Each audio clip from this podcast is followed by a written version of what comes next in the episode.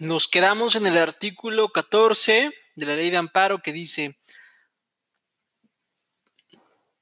para el trámite de la demanda de amparo indirecto en materia penal bastará que el defensor manifieste bajo protesta de decir verdad tener tal carácter. En ese caso, la autoridad ante quien se presente la demanda pedirá al juez o tribunal que conozca el asunto que le remite la certificación correspondiente. Si el promovente del juicio posteriormente carece del carácter con que sustentó, el órgano jurisdiccional de amparo le impondrá una multa de 50 a 500 días de salario mínimo general vigente en el Distrito Federal al momento de realizarse la conducta sancionada y ordenará la ratificación de la demanda al agraviado dentro de un término de tres días. Ok, el defensor puede promover la demanda del amparo del imputado, el inculpado, pero si éste carece de, ese carácter derivado del acto reclamado, el procedimiento, pues se le impondrá una multa y se ordenará ratificación de la demanda dentro del término de tres días. Entonces, pues no mientan, ¿no? Si dicen que son sus defensores, pues que ya tengan previamente este, acreditado su personalidad.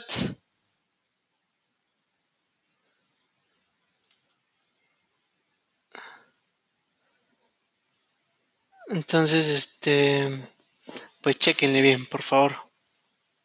Al ratificarse la demanda se tramitará el juicio, entendiéndose las diligencias directamente con el agraviado siempre en presencia de su defensor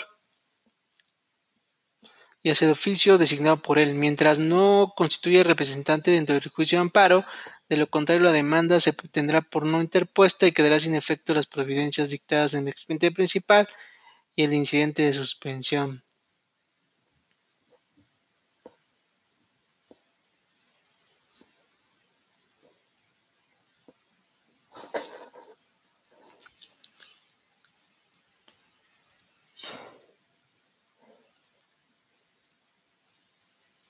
Al ratificarse la demanda, establece que pues se entenderá con el, quejoso, ¿no? Y si no se ratifica, pues tendrá por fin efecto las medidas, las providencias dictadas. Artículo 15. Cuando se trate de actos que importen peligro de privación de la vida, ataques a la libertad personal fuera de procedimiento, incomunicación, deportación o expulsión, proscripción o destierro, extradición, desaparición forzada de personas o alguno de los prohibidos por el artículo 22 de la Constitución, así como la incorporación forzosa al ejército armado, Fuerzas Aéreas Nacionales y el agraviado se encuentra imposibilitado para promover el amparo, podrá hacerlo cualquier otra persona en su nombre, aunque sea menor de edad. Ok, cuando se esos supuestos, cualquier persona puede promover su demanda de amparo, ¿no?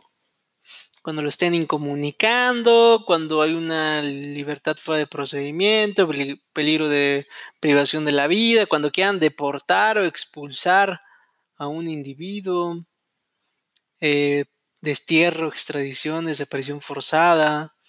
Entonces lo quieran desaparecer, entonces cualquier persona puede promoverlo. En estos casos, el órgano jurisdiccional de amparo decretará la suspensión de los actos reclamados y dictará todas las medidas necesarias para lograr la comparecencia del agraviado. Pues el objeto es que aparezca, ¿no? Si yo promuevo un amparo por la desaparición de, pues lo detuvieron a un amigo, Juan Pérez, pero no le han puesto a disposición ninguna autoridad en, un término de, pues, pronto, o sea, una hora, ya llevamos 10 horas, no solo nada de él, pues, por un amparo contra las personas, los policías que lo detuvieron, ¿sí? Entonces, eso es muy importante. Y se tendrá como finalidad que pues comparezca el, el, el el quejoso el, el que dicen que privan de la vida o algún de esos términos que ya mencionamos. ¿Sale? Una vez lograda la comparecencia, se requerirá el agraviado para que dentro del término de tres días ratifique la demanda de amparo. Si ésta la ratifica por sí o por medio de su representante, se tramitará el juicio. De lo contrario, se tendrá por no presentar la demanda y quedará sin efecto las providencias dictadas. Cuando la demanda sea presentada por otro, obviamente la misma debe ser ratificada por el quejoso. Tenido tres días. Muchas veces cuando los van a buscar a los separos o donde estén detenidos, le dicen si quieren ratificar en ese momento la demanda. Punto. O dentro de los tres días.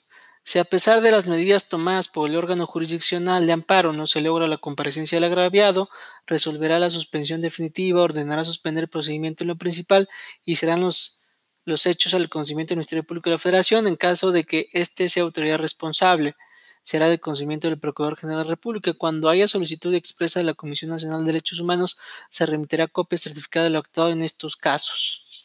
Ok, pues si no aparece, pues hay que darle vista al Ministerio Público, a la Comisión Nacional de Derechos Humanos o a la local, hasta que aparezca. Transcurrió un año sin que nadie esa persona en el juicio, se tendrá por no interpuesta la demanda. Si no aparece dentro de un año, pues como si nunca hubiera pasado, ¿no? Yo creo que eso está mal porque al final lo que se busca es pues, qué pasó con la persona, ¿no? Si realmente no la encuentran. Cuando por las circunstancias del caso o lo manifieste la persona que presenta la demanda en lugar del quejoso, se trate de una posible comisión de delito de desaparición forzada de personas, el juez tendrá un término mayor de 24 horas para darle trámite al amparo, dictar la suspensión de los actos reclamados y requerir a las autoridades correspondientes toda la información que pueda resultar conducente para la localización y liberación de la probable víctima. Bajo este supuesto, ninguna autoridad podrá determinar que transcurra un plazo determinado para que comparezca el agravado, ni podrán las autoridades negarse a practicar las diligencias de que de ellas se soliciten no sean ordenadas bajo el argumento de que existen plazos legales para considerar la desaparición de una persona. Ok, cuando es desaparición de una persona, pues debe ser inmediato, ¿eh?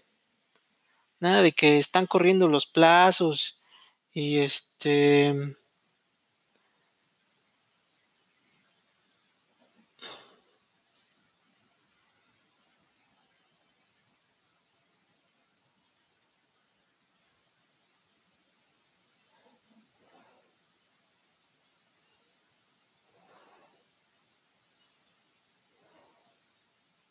de un segundo.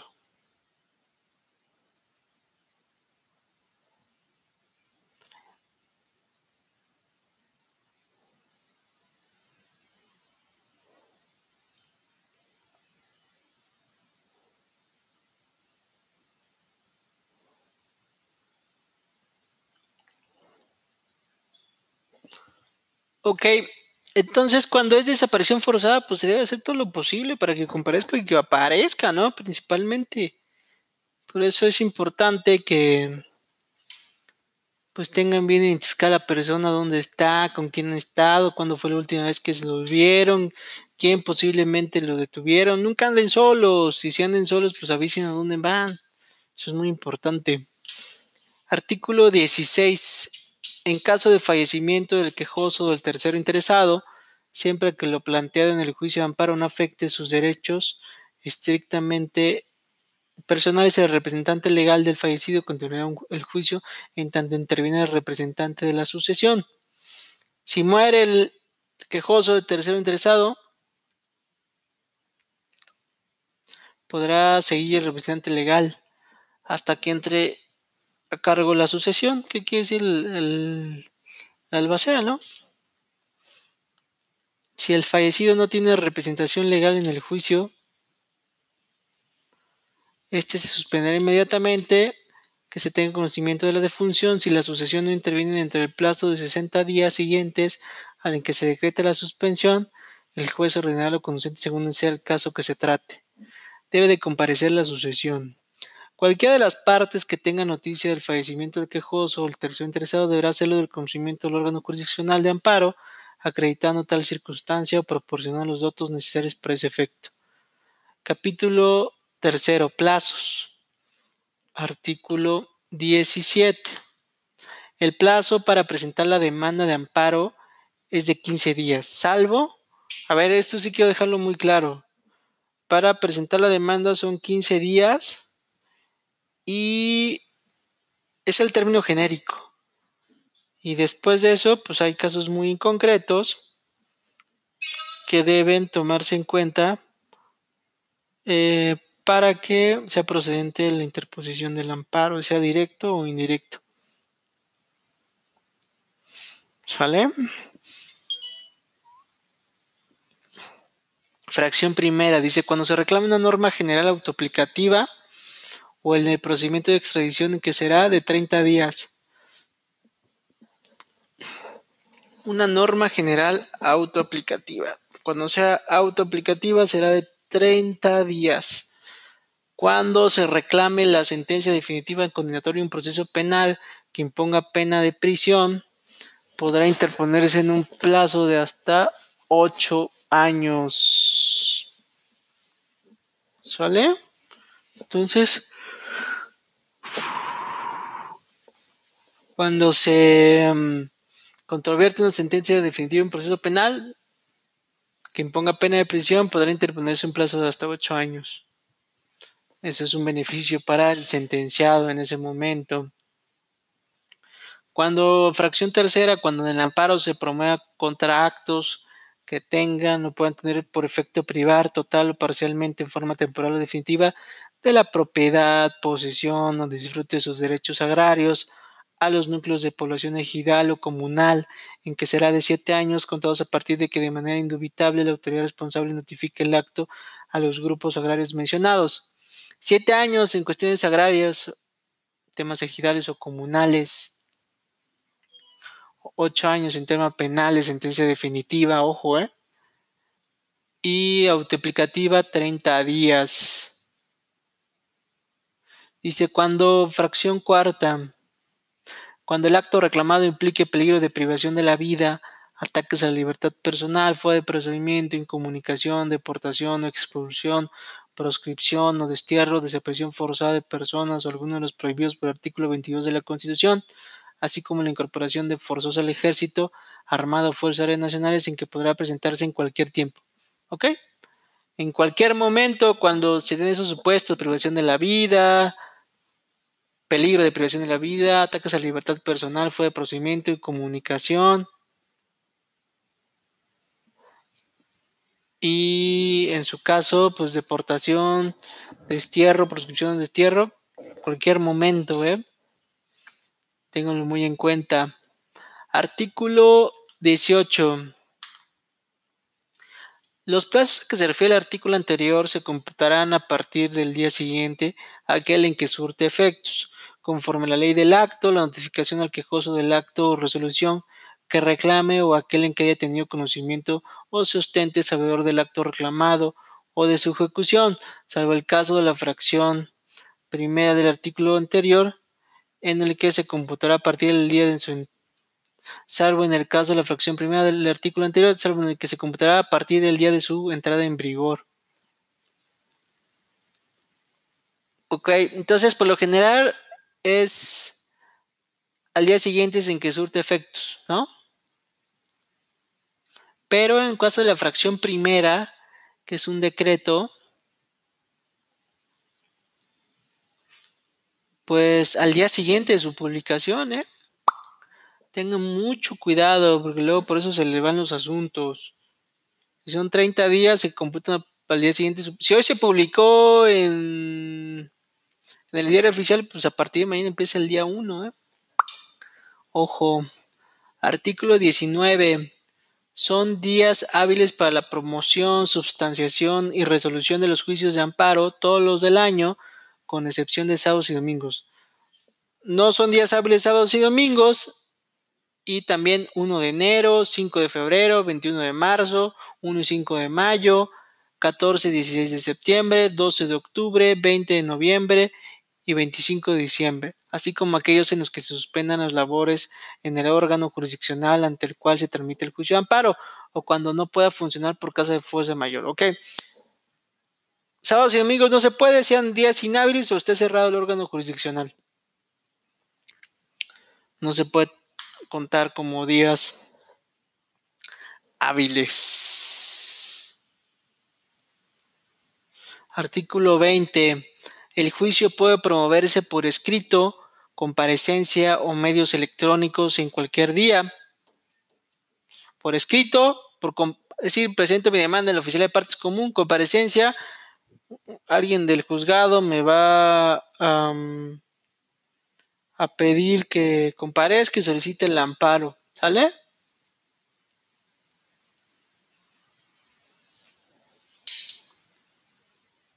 O medios electrónicos en línea. Se trata de actos que peligran importe de privación de la privación de la vida, ataques a libertad, personal fuera de procedimiento, incomunicación, deportación, proscripción,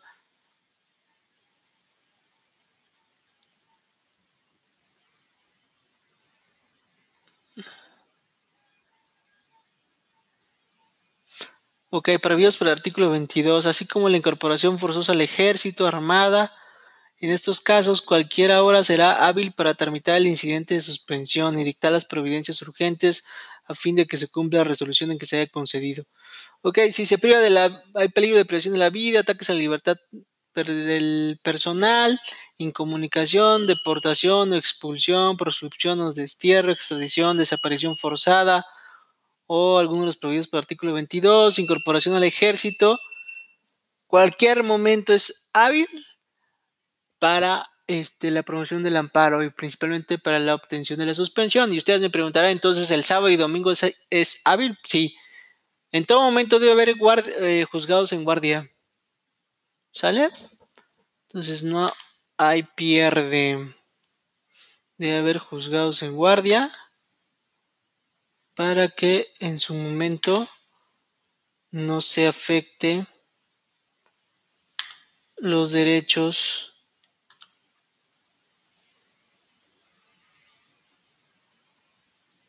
los derechos del quejoso.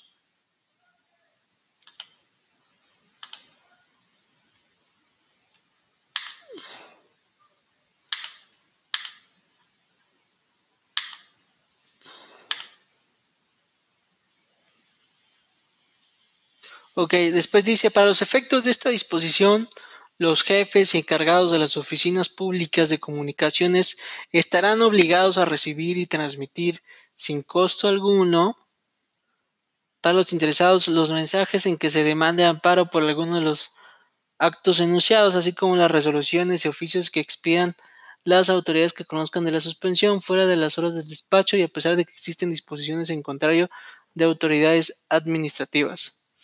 Ahí está, telégrafos o correos de México pueden este, transmitir una demanda de amparo y se puede tener en cuenta que si la presentan, si está muy lejos o alejados de algún de la autoridad, puede presentarlo en telégrafos y es como si lo presentaran en tiempo y forma, ¿eh? Eso ténganlo mucho en cuenta. Artículo 21. La presentación de las demandas o promociones de término en forma impresa podrán hacerse el día en que éste concluya, fuera del área laboral. O sea, el tribunal, el, Poder Judicial trabaja de 9 a 3 y de 3 a las 23.59 horas, pues pueden presentarse en la oficina de partes común hasta ese momento. La presentación de las demandas o las promociones de término en forma electrónica a través de la firma electrónica podrán enviarse hasta las 24 horas del día de su vencimiento, al igual que las formas de impresas. O sea, sean, sea escrita, impresa o electrónica hasta el último momento de ese día. Con independencia de lo anterior, los órganos jurisdiccionales de amparo podrán habilitar días y horas cuando lo estimen pertinente para el adecuado despacho de los asuntos. Entonces, prácticamente el amparo puede promoverse en las 24 horas. 24 horas dependiendo de ciertos actos, ¿eh? no se les olvide. Pero sí, cualquier momento. Artículo 22.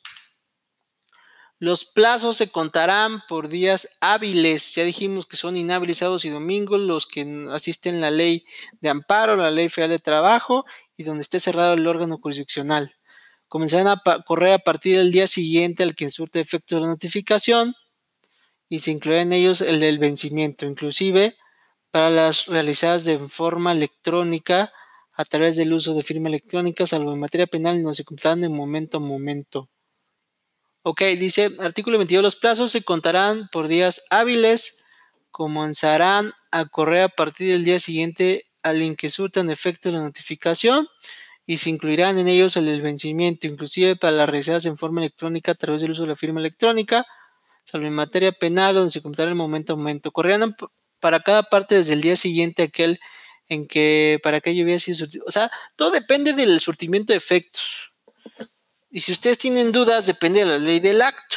Si hoy te notifican para que no le erren y en lo que van perfeccionando su técnica, entiendan que surte efectos el mismo día y empieza a correr al día siguiente, ¿sale? Entonces, para que no se confundan, empieza a correr al día siguiente en lo que van comprendiendo, pues el surtimiento de efectos depende de la materia también.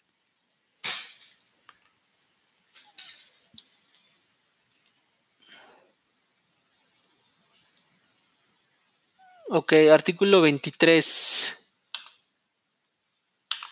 Si alguna de las partes reside fuera de la jurisdicción del órgano de amparo que conozca o deba de conocer el juicio, la demanda y la primera promoción del tercero interesado podrán presentarse entre los plazos legales en la oficina pública de comunicaciones del lugar de residencia, en la más cercana en caso de una o bien forma electrónica a través del uso de firma electrónica.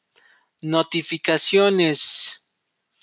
Artículo 24. Las resoluciones que se dicten en los juicios de amparo deberán notificarse a más tardar dentro del tercer día hábil siguiente, salvo en materia penal, dentro o fuera de procedimiento en que se notificará inmediatamente en que sean pronunciadas. La razón que corresponda se sentará inmediatamente después de cada dicha resolución. El quejoso y el tercero interesado podrán autorizar a cualquier persona. Ok, las notificaciones a más tardar al día tercer día hábil siguiente. Y en materia penal, inmediatamente. El quejoso y el tercero, o sea, notificaciones dentro del juicio de amparo, ¿eh? ya, estamos dentro. El quejoso y el tercero interesado podrán autorizar a cualquier persona con capacidad legal exclusivamente para oír notificaciones o las de carácter personal e imponerse autos quien no gozará de demás facultades en el artículo 12. Podremos, pueden autorizar a uno para con capacidad de goce, pero que no sea abogado, los famosos pasantes, ahí están.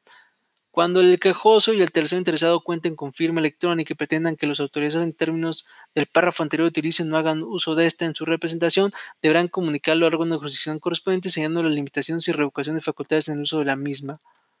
Ok, entonces cuando sea firma electrónica podrán, podrán autorizar a los autorizados, pero no es recomendable. Artículo 25. Las notificaciones del titular del Poder Ejecutivo se entenderán con el titular de la Secretaría de Estado de la Consejería Jurídica del Ejecutivo Federal o de la Procuraduría General de la República que deba representarlo en el juicio de amparo, de acuerdo con lo dispuesto en el artículo general que hace referencia al artículo. O sea, puede ser Consejería Jurídica o respecto de la Secretaría de Estado competente. Las notificaciones a las entidades a que se hace referencia en el párrafo anterior deberán ser hechas por medio de oficio impreso dirigido al domicilio oficial que corresponde en forma digital o en forma a través del uso de firma electrónica. Ok. Bueno, ahí nos vamos a quedar en el artículo, terminamos el artículo 25 y empezamos el artículo 26. Si tienen alguna duda, por favor díganme. Sin ningún problema yo se las contesto. Gracias. Nos vemos a la próxima.